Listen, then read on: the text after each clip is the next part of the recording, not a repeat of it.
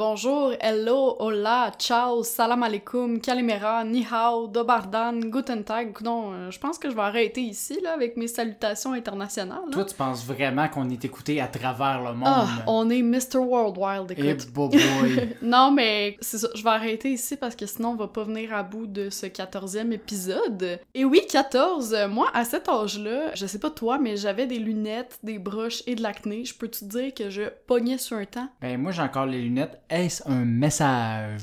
Ah, mais moi aussi, je les ai Ah, encore, ok, c'est correct t'inquiète pas. Mais oui, vous l'avez reconnu, cette belle voix, c'est celle de William avec, euh, qui est avec nous en fait aujourd'hui. Bonjour. Oui, en même temps, ben ça devrait pas trop vous surprendre vu qu'il co-anime ce podcast et euh, monte une grande partie de nos épisodes d'une main de maître. Ça, ils savent pas le bout de montage. Mais écoute, il y a la- ma petite voix de temps en temps qui fait des petits erratums. Fait que, oui, euh, c'est ça. Fait qu'ils doivent s'en douter aussi quand Exact. même. tu viens juste animer la partie montage. Oui, c'est ça. je parle pas, sinon c'est un robot. Je mets ça genre dans Google Traduction. Ah non, non, on engage un pigiste là, euh, Il est vraiment pas, bon pour euh, euh, l'imiter. Hey Will, le printemps est enfin de retour Ouais, et qui dit bien. printemps dit il va recommencer à faire chaud en torpinouche dans notre bureau studio d'ici peu de temps. Oh, ça commence déjà, là. Ouais, mais qui dit printemps dit aussi et surtout c'est Pâques en fin de semaine, hein? Mhm. Et je sais pas toi, mais j'avais pas mal de questions à élucider par rapport à ça. Mais je pense que toi, ta petite obsession principale, c'est nos fêtes. Mais c'est vrai que c'est intéressant de creuser. Ben, c'est ça, écoute, je l'ai faite pour Halloween, pour Noël, I mean, je pouvais pas passer à côté de Pâques. J'ai nommé les fameuses traditions qui n'ont aucun sens, du moins jusqu'à ce que je fasse une Hercule Poirot de moi et que je résolve tous ces mystères festifs. Mhm. Fait qu'en gros, moi, aujourd'hui, je vais vous parler de certaines traditions liées à la fête de Pâques. Mhm. Et toi, Will, de quoi tu vas nous parler? Mais je vais parler aussi euh, du mot Pâques, mais euh, relié à une île, donc l'île de Pâques. Intéressant. Donc, euh, parler de quelques petits éléments sur euh, cette île qu'on connaît, mais qu'on Mhm. connaît pas tant que ça. Non, effectivement, il y a beaucoup de mystères aussi autour de ça, je trouve. Exact. Fait qu'on lance le générique. Yes, sir!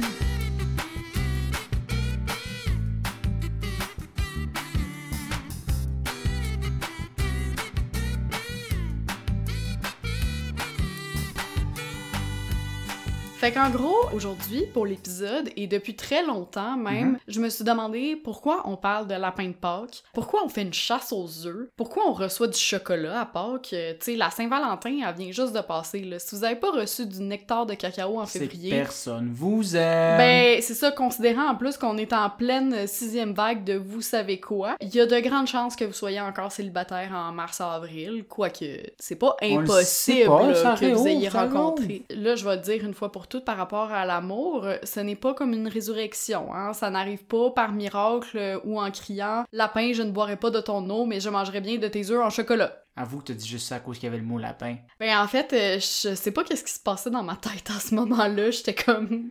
Attends de voir ma partie, c'est pas trop clair.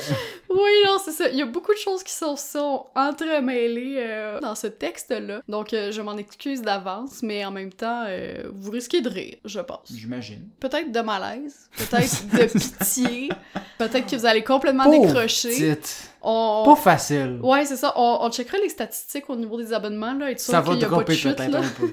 Mais bon, justement, pour euh, bien euh, poser les bases, il faut revenir aux prémices de cette fête. Puis quand je dis euh, ça, je parle pas de qu'est-ce qui est venu avant entre l'œuf ou la poule. Hein. Ça, on garde ça pour un référendum ou peut-être une story Instagram, qui sait. Je pensais que c'était l'œuf ou le lapin, mais bon, j'imagine que tu vas y venir éventuellement. Éventuellement, chaque chose dans son temps. En fait, je parle de la fête euh, de la plus haute importance pour les chrétiens. La résurrection euh, de Jésus, en fait, c'est beaucoup plus important que sa naissance, hein, parce que qu'il soit né, bah, Ouais, mais Mais- qu'il est mort en martyr sur la croix? il est mort en martyr, puis surtout, il a ressuscité. Ben oui, en arrière de sa petite roche, il est sorti de la grotte, puis après ça, on sait... il est venu, il a fait coucou, Ben c'est ça. puis il a disparu. C'est effectivement cette fête où on célèbre le fait qu'un gars est sorti de sa grotte tel un phénix qui est rené de ses cendres parce que la fiesta qu'il avait faite en fait avec ses chums la veille, il l'avait cloué sur la couette pendant trois jours, puis on était sûr qu'il était mort. C'est bien de celle-là qu'on parle. Et boy. Une chance que, d'après moi, on n'a pas genre des très grands chrétiens qui nous suivent. Oh non, mais je dis ça en tout respect, puis je suis allée dans une école catholique, hein, moi, donc... euh, Mais c'est juste Tout que- respect du gars qui s'est cloué au lit.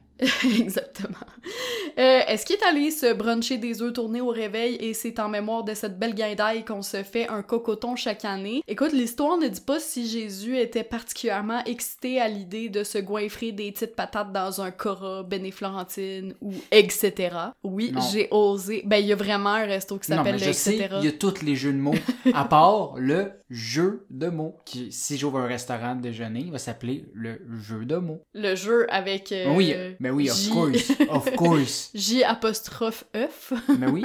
C'est bon. En fait, euh, probablement pas euh, qui est allé se prendre des petites pétates, puis même des œufs tournés en fait, puisque l'Église chrétienne interdit de manger des œufs durant le carême et particulièrement pendant la semaine sainte. Le savais-tu? Non, parce que j'ai jamais fait ça de ma vie.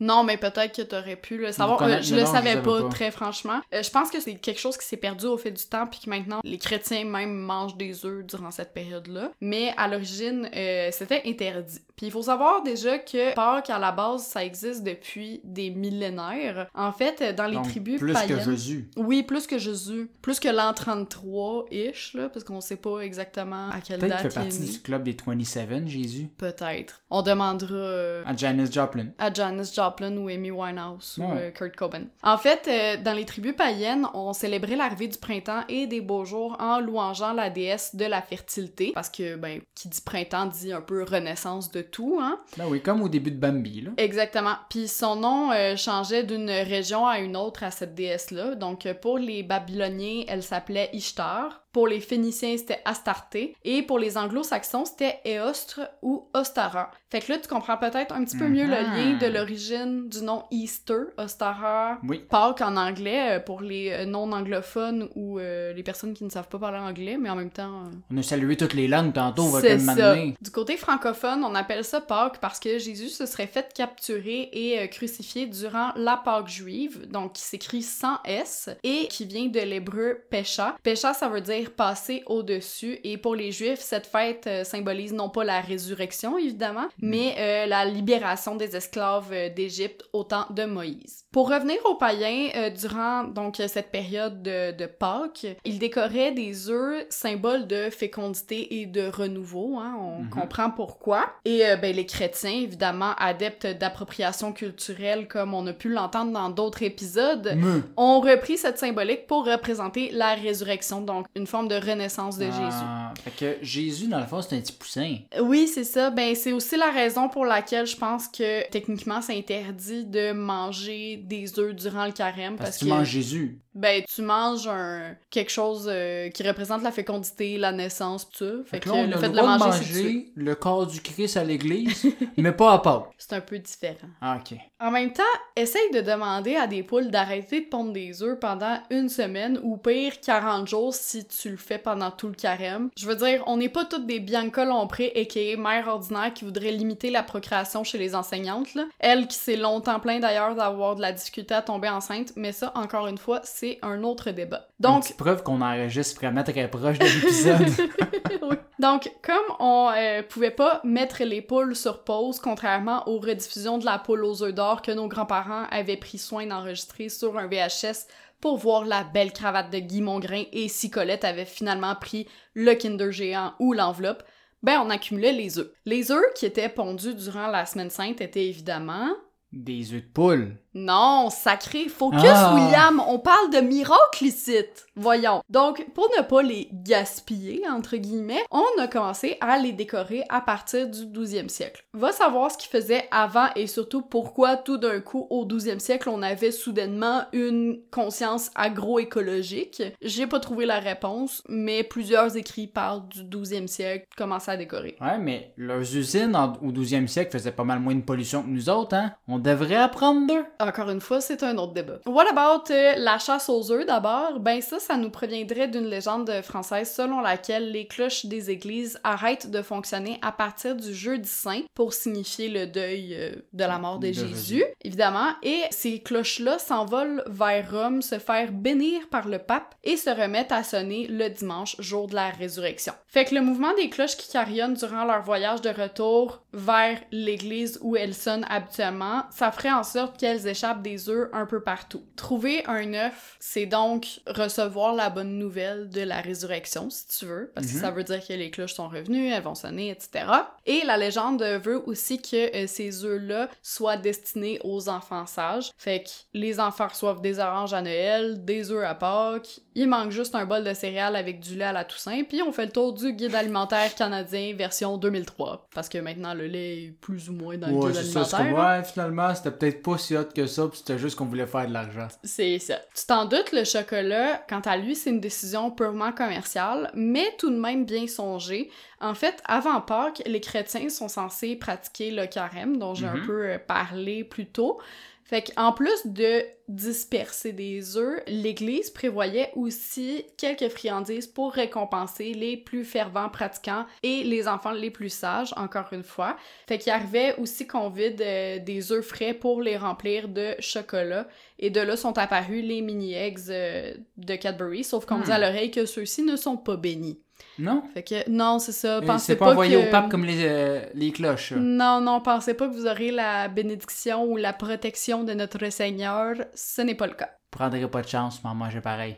c'est bon. Petite parenthèse ici, c'est de Pâques que sont nés les fameux œufs de Fabergé, ces bijoux de la joaillerie, hein, à défaut de faire un pléonasme. J'imagine que tu sais euh, c'est quoi les œufs de Fabergé. Oui, ils se font tout le temps voler dans les films. Oui, effectivement. Genre la panthère rose. Exact. tout ça. Euh, en fait, en 1885, le tsar Alexandre III décide d'offrir à sa femme Marie Fedorovna un œuf de Pâques, mais pas n'importe lequel. Le tsar connaissait déjà le joaillier Pierre-Carl Fabergé et lui a donc demandé de créer une pièce unique pour surprendre Marie. Puis comme ben, ça tombait au moment de Pâques et que les familles royales européennes ont pour tradition de s'échanger des œufs à l'occasion de la fête, Alexandre III il a demandé à Pierre-Carl Fabergé de justement créer un œuf qui pouvait contenir une surprise. Fait qu'il y avait comme un Mhm. petit degré de difficulté de plus. Le cadeau, il a tellement enchanté Marie, donc la femme du tsar, qu'il en a commandé d'autres et la suite, ben on la connaît, hein, the rest is history. Là, le lapin, c'est un petit peu plus compliqué parce que ça varie d'un pays à l'autre. En Allemagne, on raconte que c'est un lapin blanc qui amène les œufs de Pâques. Aux États-Unis, ce serait un lièvre, mais ça, d'après moi, c'est juste parce qu'ils veulent avoir l'air différent. Et en Suisse, c'est un coucou,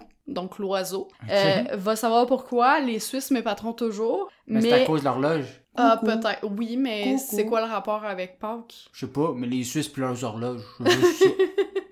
Reste que euh, what the fuck un lapin et des œufs, hein? Mhm. euh, ça pond pas des œufs un lapin. Eh bien même si j'ai pas la réponse exacte, plusieurs historiens pensent que des Européens protestants sont à l'origine de cette mascarade. En fait, euh, pour se dissocier des catholiques et de la poule, ils se sont tournés vers un autre animal, le lapin. Puis il y a d'autres historiens qui ajoutent aussi que le lapin c'est l'animal emblématique de la déesse Éostre dont je te parlais plus Mhm. tôt là, qui est à l'origine de Easter et qui représente justement la fertilité et le printemps. Donc d'où la raison tout. Pourquoi on aurait le lapin. Puis là, le moment est venu où je t'annonce qu'il y a plein d'autres traditions de Pâques que tu ne connaissais sûrement pas. En Pas fait, des traditions dans ce cas-là. Là.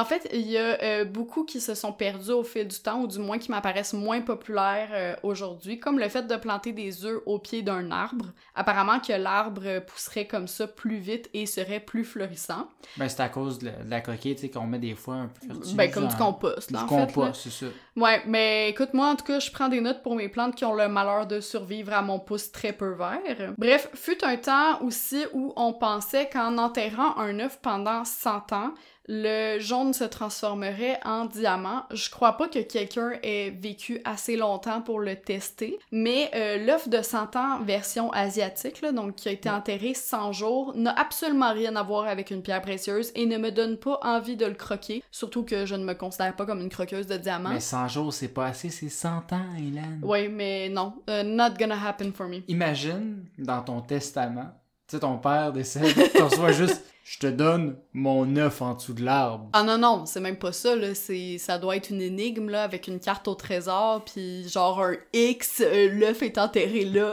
Va ». Mais voir oui, c'est un une diamant. chasse au coco. Un œuf transmis de père en fils euh, depuis des décennies. Il y avait aussi la croyance, surtout dans les petits villages, que si tu portais un vêtement neuf le jour de Pâques, tu serais chanceux pour toute l'année. Ça se remarquait facilement, évidemment, étant donné que tout le monde se connaissait. Mais c'est ça, si t'avais pas de vêtements neufs, ben, ils disaient « Haha, loser! T'es pauvre. C'est ça. De même, l'eau de Pâques, c'était de l'eau puisée à partir d'une source vive, donc un ruisseau ou une rivière, hein, pas un lac, dans la nuit du samedi au dimanche, avant le lever du soleil. Ça, ma grand-mère faisait ça. Ouais, ben on la conservait toute l'année, puis on se trempait les mains pour se protéger, ou on en buvait si on avait mal quelque part. Là. On avait vraiment l'impression, en tout cas dans la croyance euh, populaire, que ça avait des vertus. contre, là, mais... Écoute, il y avait du monde euh, qui la buvait, puis apparemment qu'il se sentait mieux. Puis là, ben, tu connais aussi la grande amoureuse des voyages euh, que je suis. Je pouvais pas non plus passer à côté de te présenter d'autres façons de fêter Pâques ailleurs dans le monde. Fait que je t'ai parlé un peu des cloches d'église en Mhm. France, mais savais-tu qu'en Allemagne, les enfants fabriquent des nids de paille et les disposent un peu partout dans leur maison en espérant qu'un lapin vienne y déposer des œufs durant la nuit? Un peu à la manière euh, du Père Noël ou de la Fée des Dents, en fait, Mhm. là. En Angleterre, les enfants, ils vivent dans un monde à l'envers puisqu'ils font du porte-à-porte en vue de récolter des œufs en chocolat et autres friandises, un peu à la manière d'Halloween cette fois. Hmm. Et dans les pays scandinaves, donc en Norvège, Suède et Finlande, on dit que le soleil danse le matin de Pâques. Donc, il est pas rare de voir des gens se lever avant l'aube et euh, se rendre à des points en altitude pour espérer voir notre étoile twerker. On y fait aussi des grands feux pour chasser les trolls et sorcières, sauf que j'espère qu'ils les chassent pas vraiment puisque les enfants se déguisent en sorcières et comme en Angleterre, passent de porte en porte pour récolter des sucreries. Petite variante par Ils sont contre. pas capables de garder leur fête à la bonne place. Ah non, c'est ça. Par contre, ils doivent prononcer une formule magique visant à donner la santé aux gens qui leur ouvrent la porte. Fait que c'est un peu comme un jeu du loup-garou, mais c'est juste des sorcières gentilles. Ils ont pas de potion pour tuer, puis tant mieux parce que ce serait quand même vraiment bizarre. Euh, Il y a aussi un jeu traditionnel en, en Scandinavie. Ça se dit Scandinavie? Oui. Je sais pas, euh, oui. Ben, vous avez compris c'était dans quelle partie du monde, anyways, là. Mais il y a aussi un jeu traditionnel où les enfants se mettent deux par deux, ils ont chacun un œuf euh, en main et ils doivent le taper contre celui de l'autre. Celui dont l'œuf craque en premier perd, tandis que l'autre aura de la chance pour le reste de l'année. Fait qu'il y a vraiment une variante euh, chance Coco, et Pâques, là. Puis c'est similaire en Grèce où les familles organisent des batailles d'œufs, littéralement. C'est-à-dire qu'on Ça devient de plus en plus violent, tes Ah affaires. oui, ça colle euh, les yeux, après ça, ça s'épitche à la Attends, gueule. attends de voir le dernier. Il y en a un euh, plus calme entre les deux, là, mais le dernier, euh, Ok. it's quite something. Donc, en Grèce, c'est ça, on organise euh, des batailles d'œufs, littéralement, c'est-à-dire qu'on tente de casser les œufs des adversaires tout en prononçant la phrase Christos Anesti, ou en français, le Christ est ressuscité. En Russie, Pâques, c'est la fête la plus importante du calendrier pour les chrétiens orthodoxes. Les gens ont pour tradition de saluer chaque personne qu'ils rencontrent, en plus de s'échanger des œufs décorés, comme les tsars à l'époque, hein, et euh, trois également. Un peu comme dans d'autres pays à l'Halloween, ils se rendent sur les tombes de leurs proches défunts, ils mangent des œufs durs et en donnent aux esprits pour les apaiser. Et enfin, le Mexique, là où c'est particulièrement violent. Le samedi saint, les gens envahissent les rues décorées euh, depuis deux semaines et ils battent, pendent et brûlent des images de Judas et euh, des piñatas à son effigie pour Encore le à ce punir. jour? Oui, pour le punir de sa trahison envers Jésus. Évidemment, les piñatas sont remplis de friandises qu'ils savourent après leur douce vengeance. Ah, fait que c'est-tu l'origine de la piñata? C'est Bad Judas? Je... Faudrait fouiller. Faudrait voir. fouiller, on pourra euh, peut-être en faire un TikTok exactement ce que j'allais dire, mais non, c'est ça, c'est c'est ce qui fait le tour des traditions de Pâques, je te dirais, puis de l'explication de pourquoi un lapin pond des œufs en chocolat et nous les amène. Mais c'est beaucoup Donc, plus clair. euh, c'est beaucoup plus clair, hein? Ça a du sens. Ben, non, mais oui. ça n'a pas de sens l'origine, mais on comprend mieux. Mais ce que j'ai dit a du sens. Oui, oui, j'ai- très bien compris ce que tu as dit. Parfait. Puis ça donne bien que ça a eu du sens ce que tu disais, Hélène. Parce que moi, ça se peut que non. Ah, ok. Bon, Ben ben, oui. écoute, un demi-épisode sensé. c'est Ouais, déjà mieux que rien. Au pire, mettez ça sur pause ou faites euh, aller partir avec une brassée de lavage. Ouais. C'est pas trop grave. Euh, parce que, full disclaimer, c'est pas l'épisode que je suis le plus préparé ever. Je te dirais qu'on se rapproche de notre premier épisode où je pensais être capable de dire de quoi de cohérent en ayant seulement des tableaux Excel ouverts devant moi. Eh boy, oui. Non, ça, euh, c'était pas notre épisode le plus glorieux. Hein? C'est dommage que c'est celui que tout le monde a écouté. Oui. Il faut dire que, comme les gens savent déjà, le podcast, ben, c'est pas une chose qui nous rapporte plus que de la reconnaissance et de la satisfaction intérieure. Donc, on a tous les deux un travail d'adulte dans la vraie vie. Puis ce travail-là prend du temps en sapristi de ce temps-là. oui. Fait que euh, quand je réussis à pas finir trop tard, mes neurones sont en jello pré-mâché, ce qui me permet de pas faire mes meilleures recherches à vie. Donc, je vous promets de faire mieux dans le prochain épisode. Mais bon, malgré tout, je suis pas venu les mains vides non plus. J'ai des trucs de prévu pour ma partie. là. Je vais pas juste comme improviser. Cool. J'espère. C'est quand même bien. Je vais tout vérifier, chaque information que tu me dis. Fait que l'île de Pâques, c'est une île où ce que tout le monde est un lapin. Il fête pas qu'à l'année longue. C'est ça. Il aime beaucoup ça. Non, c'est pas ça. Euh, donc, euh, ben. Tu peux cueillir des mini-eggs dans ton potager. oh, le rêve!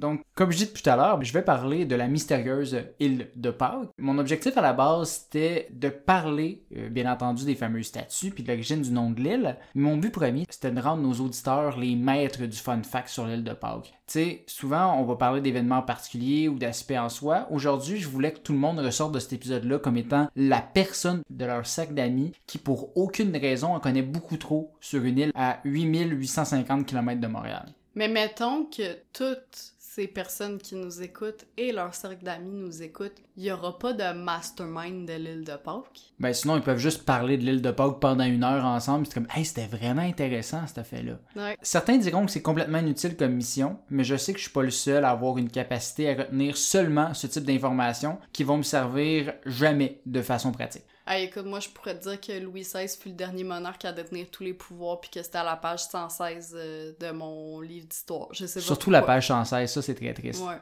Ben, je pense que c'est la page 116. Mais en tout cas, je vois le petit encadré, là, en bas, à gauche. Parfait. Tout ça pour dire que mon manque de temps plus mes grandes ambitions, ça n'a pas donné un résultat fantastique. Donc, il y avait plus d'infos sur l'île que je pensais. Puis il aurait fallu passer genre deux heures juste là-dessus. Un projet colossal que je vais conserver si seulement on nous en demande encore et encore dans les commentaires de nos réseaux sociaux. Je vous invite fortement à vous abonner et à réagir à nos épisodes. Wink wink. C'est presque un placement de produit. Presque. Donc, débutons quand même là, sur l'île de Pâques avec des informations sur l'île en soi. Euh, l'île de Pâques est une île volcanique du fin fond du milieu de nulle part dans le sud de l'océan Pacifique. Euh, l'île est considérée comme faisant partie de la région de la Polynésie, Ouais. mais en fait, je savais pas ça, mais c'est une île du Chili. Ouais. Tu savais ça? Ouais. Ah, ben, t'es, t'es plus brillante que moi. Mais faut se dire que c'est un élément qui est difficile à souvenir parce que, en fait, l'île est à 3700 km du pays. Puis ça prend genre 5 heures d'avion de voyager de un à l'autre. Ouais, mais je veux dire, la Martinique, la Guadeloupe, euh, ça fait partie de la France, puis il doit y avoir une distance assez similaire, là. Ouais, ben, c'est ça. Tahiti, Polynésie française, c'est de la France. Mais justement, moi, j'aurais pensé que c'est dans la Polynésie française. Justement, à cause que c'est en Ouais. Polynésie, mais c'est juste comme plus loin. Puis le Chili a fait tout à moi. Ben, regarde, pour moi, c'est comme le Groenland puis le Danemark, là. C'est... Ben, c'est pas mal plus gros que, que l'île de Pâques, là. Oui, non, non, je sais, mais je veux dire, pourquoi le Danemark a juste un gros territoire comme ça? La géographie, ça n'a pas de sens. Ouais. Mais bon, euh, l'île la plus proche de l'île de Pâques, c'est l'île Sala y Gomez, qui se trouve à 391 km de distance. Pour Oh. référence, ça c'est la distance équivalente entre Baie-Saint-Paul et l'île aux Noix. c'est où Lournois? Ah, regarde, les gens de l'île aux Noix, ils vont être bien contents de savoir ce Il y a fait-là. personne de l'île aux Noix. Il il y a personne à l'île aux Noix. Comment il peut y avoir quelqu'un qui nous écoute à l'île aux Noix? Ah, genre- regarde. Dis-moi que c'est au Québec, s'il te plaît, au moins. Mais oui, c'est au Québec. Je fais des référents québécois, là. Mais, mettons, où au Québec, là? Ah, je m'en près? souviens pas. Ben là, c'est même pas la région administrative. Non, je me suis juste mis à, à googler sur Google Maps des distances qui faisaient approximativement la même distance avec deux villes focales. Ah, c'est terrible. Par contre, cette information-là ben, est utile. Hein? Euh, L'île aux Noix, on- tout le monde va s'en souvenir. Euh, par contre, l'île la plus proche, celle à Gomez, ben, c'est une île déserte. Ok. Euh, fait l'île habitée la plus proche de l'île de Pâques, c'est l'île Pitcairn, qui est située à 2075 km à l'ouest de l'île de Pâques. Quand même. Si ça peut t'aider. Ça, c'est à peu près la distance entre Bécomo et Thunder Bay. Ah, ben là, ça, je le sais plus. C'est un peu mieux, Oui. mais quand même semi-focal. Ben, Euh, pas tant. ben, je sais pas. Ça me faisait rire quand même. Avec toute cette belle distance entre l'île de Pâques et les autres lieux civilisés, ça en fait non seulement une île avec des grosses têtes de roche, mais c'est aussi l'île peuplée la plus éloignée de toute autre civilisation. Donc c'est vraiment comme l'île la plus comme rejet au monde. Ouais, c'est le fin fond du trou du cul du monde. Exact. Ok. Euh, non seulement c'est le fin fond du trou du cul du monde, mais c'est quand même pas très gros. C'est 164 km, puis ça a une population de 7500 habitants. Moi qui pensais que c'était Saint-Laurent, le fin fond du trou du cul du monde. Mais Non. coudonc. Puis pour continuer dans les bons grands référents euh, que tout le monde comprend, 7500 habitants, c'est la population de Louisville. Ensuite, explorons ma plus grande question que j'avais par rapport à l'île, puis celle qui est plus reliée à notre épisode, c'est-à-dire son nom. Mhm. Donc, d'abord, il faut savoir que le véritable nom de l'île en soi, selon la population, c'est euh, Rapa Nui, qui se traduit en Gros Rapa, euh, puis a été nommé ainsi en 1860 par la ressemblance de l'île à une autre île qui s'appelle Rapa Iti. Donc, euh, c'est simplement dire, ben, c'est comme Rapa, mais gros. Ah, ok. Mais il y en a d'autres qui disent non, c'est l'inverse, c'est Rapa Iti qui est nommé en honneur de Rapa Nui parce que Iti ça veut dire petit. Fait que Fait que Tahiti, c'est un petit tas. non non non non mais c'est Iti euh, c'est par- comme en deux mots. Ah, ok, ITI. Fait que ça dépend de la langue. euh, Non, mais je me dis, comme on, comme on est en Polynésie française. Mais je peux-tu faire un guess pour le nom de Pâques? Euh, oui, mais tu vas me devancer un peu. Ben, je peux le faire plus tard. Ouais, tu le feras après. Ok, tu me donneras mon cue. Ok, je vais te dire là, mais j'ai pas là. peut-être une idée, mais je suis pas Mais Mm, c'est probablement pas ça. Elle pas en forme de coco. Non, non, mais genre, je sais pas. Pour ce qui est du nom de l'île de Pâques, ou Easter Island, euh, malheureusement, c'est pas une histoire plus glorieuse. En fait, l'île a été nommée ainsi par un explorateur originaire du Pays-Bas, Jacob Roggeveen. Mais là, Non. je peux-tu dire mon cue de pourquoi que je pense? Non. Ben là, Je vais te le dire quand. ok.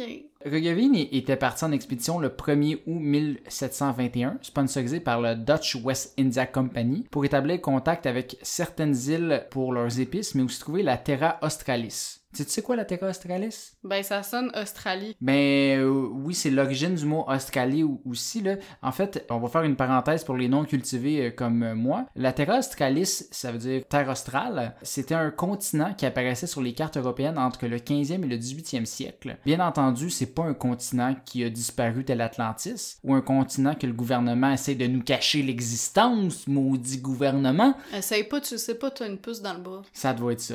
Euh, en fait, c'est Aristote qui introduit l'idée de ce continent-là. Celle-ci a par la suite été développée par un cartographe grec du nom de Ptolémée, qui était convaincu que l'océan Indien contenait des terres inconnues. L'idée est restée pendant des siècles, bien qu'aucun explorateur n'ait trouvé autre chose que des petites îles, parce que les cartographes et scientifiques s'entendaient pour dire que c'était sûr qu'il y avait des grandes masses continentales au sud pour agir comme contrepoids sur les continents du nord, pour Mais- balancer la Terre.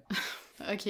Ouais, mais il y a beaucoup de choses euh, qui n'avaient pas de sens euh, back in the days. Back in the days. Même aujourd'hui, il y a beaucoup de choses qui n'ont pas de sens. Mais là, tu parles de l'océan Indien, mais t'es en train de dire, dans le fond, qu'ils pensaient... qu'il y avait un gros continent, là. Ouais, non, ça, je comprends. Mais euh, qu'ils pensaient que, dans le fond, l'île de Pâques faisait partie de ce continent-là, parce que l'île de Pâques n'est pas dans l'océan Indien, elle est dans le Pacifique, right? Ce que je te dis, c'est pas que Jacob, c'est un bon explorateur. Ok, c'est bon. Il y avait deux missions. Aller voir des îles, puis trouver la Terre Australis. C'est bon, c'est juste euh, pour être sûr que je suivais. Ouais, non, mais écoute, euh, c'est un bon point. Mais Jacob, pas nécessairement la plus grande lumière. Donc voilà pour la parenthèse. Donc le bon Roggeveen était à la recherche d'un continent qui n'existe pas. Euh, il a fait comme tout bon explorateur et est tombé de façon aléatoire sur d'autres endroits. Il est d'abord tombé sur ce qu'on appelle aujourd'hui les îles Malouines, îles déjà visitées par plusieurs autres explorateurs. Ayant peut-être toujours espoir de trouver sa Terra Australis, il a appelé les îles Belgia Australis ou la Belgique australe. Ouais. Euh, le nom, il n'a pas tenu une seule seconde. Et- Ben, surtout qu'il était hollandais, fait. Non, non, mais il y avait d'autres gens qui, ont- qui ont nommé l'île avant, puis il y a d'autres gens qui sont tournés après, puis comme personne a, comme, a dit genre non, on gardera pas ton nom. C'est fuck fait qu'il est parti plus longtemps, il s'est rendu au Chili, où il a pris une petite pause de quelques temps, puis avant que je te révèle l'origine du nom, peux-tu prendre un guess? Ben, ça fonctionne pas parce que j'allais dire comme Ah, il a découvert ça au moment de Pâques à cette année-là. Parce que euh, Jacques Cartier, euh, il a nommé le fleuve Saint-Laurent parce que c'était comme le jour de la Saint-Laurent qui est arrivé. C'est vraiment une fête, la Saint-Laurent? Non, mais pas une fête, mais comme euh, il y a la Sainte-Hélène, euh, la. Sainte-Catherine, tout ça. Tous les jours, il y a des saints patrons qu'on appelle. là. Fait que moi, c'est le 18 août d'ailleurs. Fait que si vous voulez me dire bonne fête, c'est le 18 août. Mais c'est même pas ta vraie fête. Mais non, mais si vous voulez me dire bon anniversaire, c'est le 27 avril. Ah, mais si vous voulez me dire bonne fête, c'est le 18 août, c'est la Euh, c'est compliqué. Oh, oh, oh. Mais je sais pas pourquoi tu dis que ça tient pas, parce qu'en fait, notre bon ami Roggeveen, il a pris une pause au Chili du 24 février au 17 mars et Mais- est reparti en mer. Mais t'as dit qu'il était parti le 1er août. Mais c'est long faire du bateau, Hélène, il fait des tours plein plein d'îles partout. Ouais, j'avoue, j'ai pas pensé à cette métrique-là. T'as pas pensé au fait que dans ce temps-là, c'était pas en avion pendant 6 heures que t'étais rendu? Euh, excuse-moi, là, first world problem, là. 18e siècle problem. Ouais. Donc oui, il a fini au Chili où il a pris une petite pause du 24 février au 17 mars, puis il est reparti en mer jusqu'à ce que le 5 avril 1722, il tombe sur Rapa Nui. Si l'explorateur n'était pas inspiré pour le premier nom qu'il a donné à des îles, ben c'est pas à son arrêt au Chili qu'il a augmenté sa créativité. Parce que oui, le 5 avril 1722, c'était un dimanche de Pâques. surprise, surprise! Il a donc simplement nommé l'île en l'honneur de la fête du jour, une méchante chance que c'était pas la journée nationale de la vérité et de la réconciliation, parce que ça aurait fait tout un nom d'île. Ou la journée nationale des toilettes, le 19 novembre. Pourquoi tu sais ça? Euh, tu tu l'as dit tantôt que tu sais plein d'affaires, fuck all, ben, donne-moi. Toi, c'est les journées nationales. C'est ça. Donc, on en connaît maintenant un peu plus sur la localisation de l'île et son nom, mais aussi deux autres aspects que je veux te parler, la population de l'île et, bien entendu, les fameuses statues. Mhm. Donc, tout d'abord, concernant les petites gens, bien qu'il n'y ait pas de traces écrites, les historiens s'entendent pour dire que les premiers habitants de l'île sont arrivés entre le 9e et le 12e siècle en canot et en catamaran. Mhm. On se rappelle que l'île habitée la plus proche est à 2000 km Ouais. en Mais, canot. mais l'île déserte, elle a-tu déjà été habitée? Mettons. Ouais, mais mettons l'autre est à 2000, elle est à 300. Euh, Il y a quand même un 1700 où ce qu'ils ont quand même pagayé sans relâche. J'espère qu'il y avait le vent dans le dos. Ouais, mais je veux dire, euh, la crise des migrants, t'as-tu euh, entendu parler de ça? Ouais. Tu penses qu'ils font comment les, les Syriens tout ça euh, pour se rendre en Grèce, en Turquie? C'est bien dark cet épisode-là tout d'un coup. Ben, c'est quand même la réalité, là. Je veux dire, sont 12 dans une chaloupe, là, puis tentent de survivre, puis de se rendre en Europe. Fait que je suis comme, ben oui, tu sais, je veux dire, ça m'étonne qu'il y ait du monde qui se soit rendu à l'époque, là, pour peupler cette île-là, mais en même temps, euh, Parce que là, c'est c'est épuisant. Gardez pas ça dans l'épisode. là. mais pourquoi pas? C'est important d'informer nos abonnés sur ce qui se passe. A few moments later. Le capitaine Cook est arrivé bien des siècles plus tard sur l'île en 1774. Son équipage a compté une population d'environ 700 habitants euh, sur l'île. Quand même. Petit hic, par contre, parce que quand notre grand chum euh, Jacob euh, était venu 50 ans avant, il avait estimé la population entre 2000 et 3000 personnes. Donc, à moins que Jacob voyait triple pour avoir mangé trop de chocolat, il manque du monde au recensement. là. Ouais. Donc, on est passé de 3000 à 700. T'as dit quoi qui est venu des siècles plus tard, puis 50 Ok. ans avant? Je parlais qu'ils sont arrivés sur l'île entre le 9e et le 12e siècle. Plusieurs centaines d'années après, Cook est arrivé. Ouais. Sauf que c'est pas le premier arrivé sur l'île, c'est que Ok. Jacob y est arrivé un peu avant. Ok, c'est bon. Donc, il y a différentes théories sur ce qui aurait mené à la chute de la population de Rapa Nui, mais personne ne semble s'entendre sauf sur une chose, c'est qu'il y a eu une grande déforestation sur l'île. La plus vieille théorie est que la population de l'île, bien primée à construire de plus grosses statues de tête qu'ils pouvaient, aurait détruit les arbres de l'île parce que le bois les aidait à construire euh, de plus grandes statues et les aidait à les transporter avec des, des de bois pour rouler les statues un peu plus loin. Ceci aurait donc mené à la déforestation, puis aurait viré for some reason en cannibalisme parce que les gens avaient trop faim. Ben voyons donc. Tant qu'à moi, par contre, ça, ça sonne plus comme une théorie de vieux blanc raciste qu'autre chose. Fait que Non, mais là, tu trouvais que j'étais dark avec on coupe des arbres, on devient cannibale automatiquement. Maintenant, on va se calmer euh, sur la famine. Il y a une autre théorie comme quoi euh, il y avait une énorme population de rats sur l'île qui aurait mangé les racines des arbres, qui a amené indirectement à la f- parce que les arbres se mettaient à tomber, amenant encore une fois à la famine sur l'île. Euh, surprise par contre, dans cette théorie-là, les gens ne deviennent pas cannibales, mais en fait, à la place, ça vire en guerre de clans, menant à la chute de la population. Donc, euh, beaucoup plus moderne comme racisme, donc euh, guerre de Je pensais que t'allais dire qu'il devenait ratiste. ratiste. Ah oui, non. Raciste des rats. Non, non, non. Et finalement, la troisième théorie, le véritable fléau dans l'histoire, euh, serait les Européens qui auraient amené bactéries, virus et bisbilles sur leur bateau et auraient donné ça allègrement comme cadeau à nos chers insulaires. Bon, bon, bon. On chiale encore contre les rats. Ben, les Europes, ils ont tué tous les, euh, les Autochtones là, quand ils sont arrivés ici avec leur miroir. là. Oui, aussi. Dans cette théorie, euh, la déforestation serait seulement due à des procédés d'agriculture où la population brûle une partie du territoire pour faire un transfert de fertilité. Ouais. Donc, euh, ça serait juste ça et non euh, des rats ou des, des gens fous braques qui veulent juste bâtir des statues. Euh, donc, malgré tout ceci, c'est reste des théories assez drastiques dans tous les cas.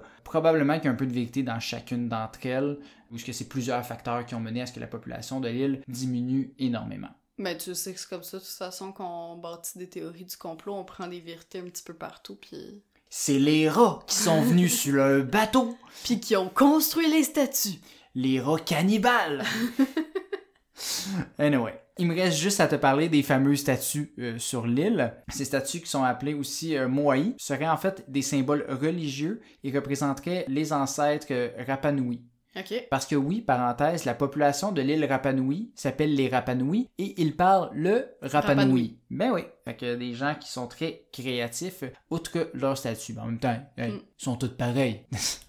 Mais ils ont-tu toutes la même taille? Non. Non, c'est ça, Non, hein. euh, exact. En fait, il y en aurait 887 de recensés sur l'île. Où... T'es-tu sérieux? Ouais. Je pensais qu'il y en avait genre 10. Non, non, il y en a 887, dont plusieurs dans des musées aujourd'hui. Ce qui fait qu'il y a... Fait qu'il y avait plus de statues que de personnes à l'époque. Oui, parce que il y a 5.4 statues au kilomètre carré sur cette île-là. Aïe aïe. La taille de chaque statue varie de 2.5 à 9 mètres de haut, puis ils ont un poids moyen de 13,78 tonnes, et il y en a même euh, une qui va jusqu'à 80 tonnes. Oh, juste ça. C'est ça, juste ça. Euh, c'est beaucoup de tonnes. C'est beaucoup d'éléphants. C'est beaucoup d'éléphants. 13,78, c'est à peu près deux éléphants. Je saurais pas dire. Ouais, c'est ce que j'ai lu tantôt. Là. Je pense 12, c'est deux éléphants. C'est bon.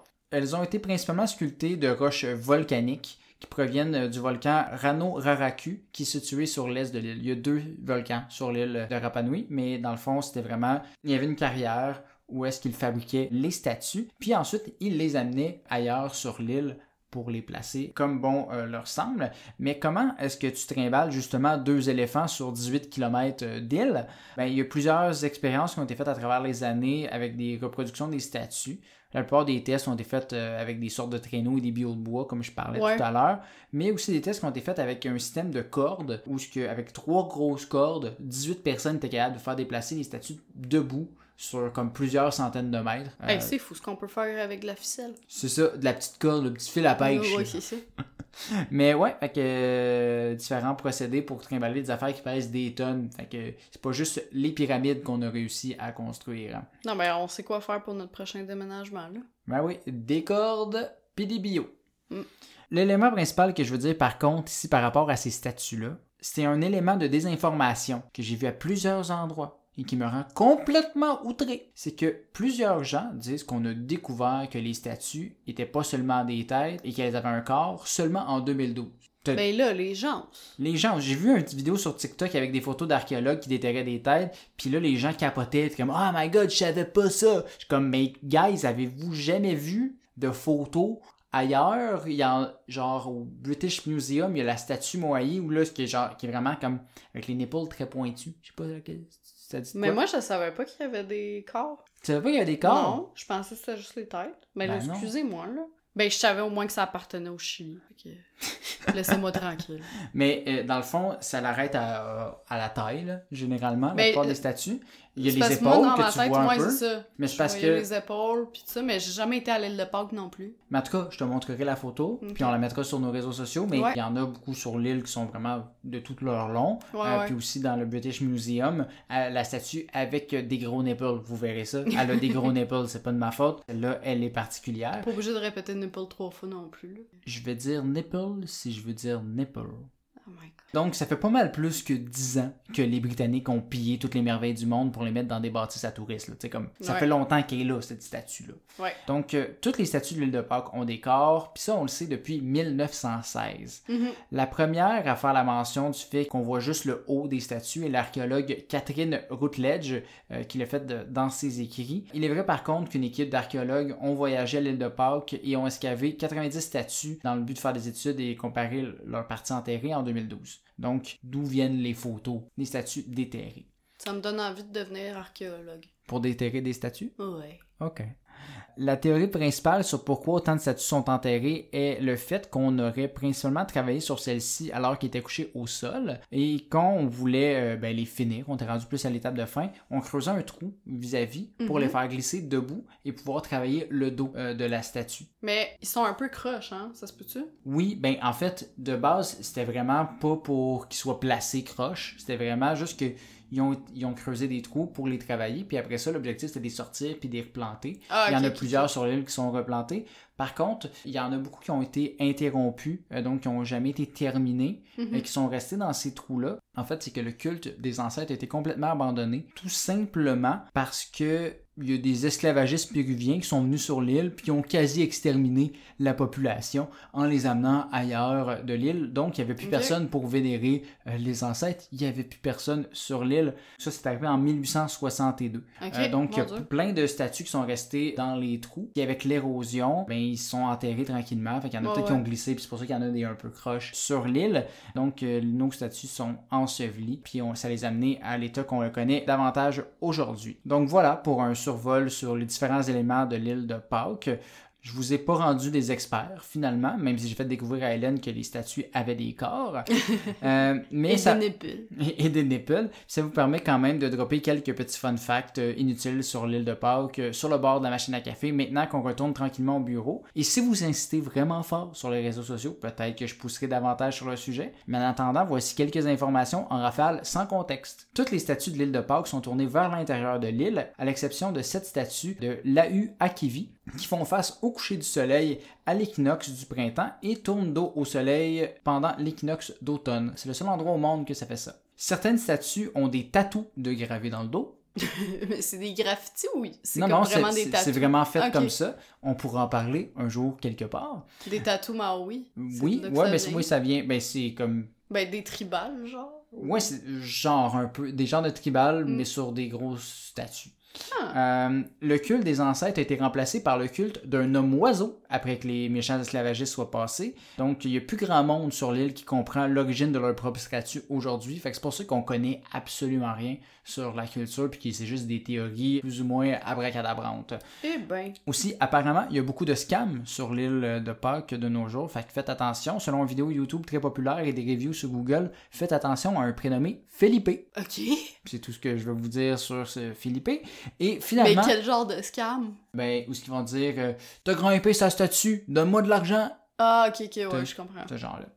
Et finalement, et non le moindre, la statue dans un nos musées ne se trouve pas réellement où elle se trouve dans le film, dans le vrai musée d'histoire naturelle de New York, mais plutôt dans le fin fond d'une autre pièce beaucoup plus loin, qui m'a rendu très triste quand j'ai visité le musée, parce que je la cherchais, j'étais comme, ben voyons, et où, puis ça m'a pris vraiment longtemps à la trouver. Parce que yo, dom dom, moi pas dom dom. Comme, comme. Comme, comme. Donc voilà, euh, c'est tout pour cet épisode spécial Paques. Pascal, plutôt. Paques. Non, Pascal, c'est ça l'adjectif. Mais moi, je voulais juste dire Pâques avec un S. Je l'ai prononcé toutes les lettres. Mm, Mais c'est Pascal. Bref, euh, tout ça pour dire que si vous avez aimé cet épisode, on vous invite euh, à vous abonner pour en écouter d'autres. Euh, Il y en a plein Mhm. d'autres qui s'en viennent aussi. Là. On n'est pas à veille de finir encore avant notre pause estivale. Il y a quelques épisodes qui restent. Et euh, sinon, on vous invite aussi à nous suivre sur nos réseaux sociaux, donc Facebook, Instagram et TikTok, où on met... Oui, à commenter. Mais surtout, euh, ça, à nous suivre parce qu'on y met du contenu exclusif aussi, donc qui pourrait vous intéresser. Puis sinon, ben, on vous dit à la prochaine fois. Joyeuse Paques! Joyeuse Pâques!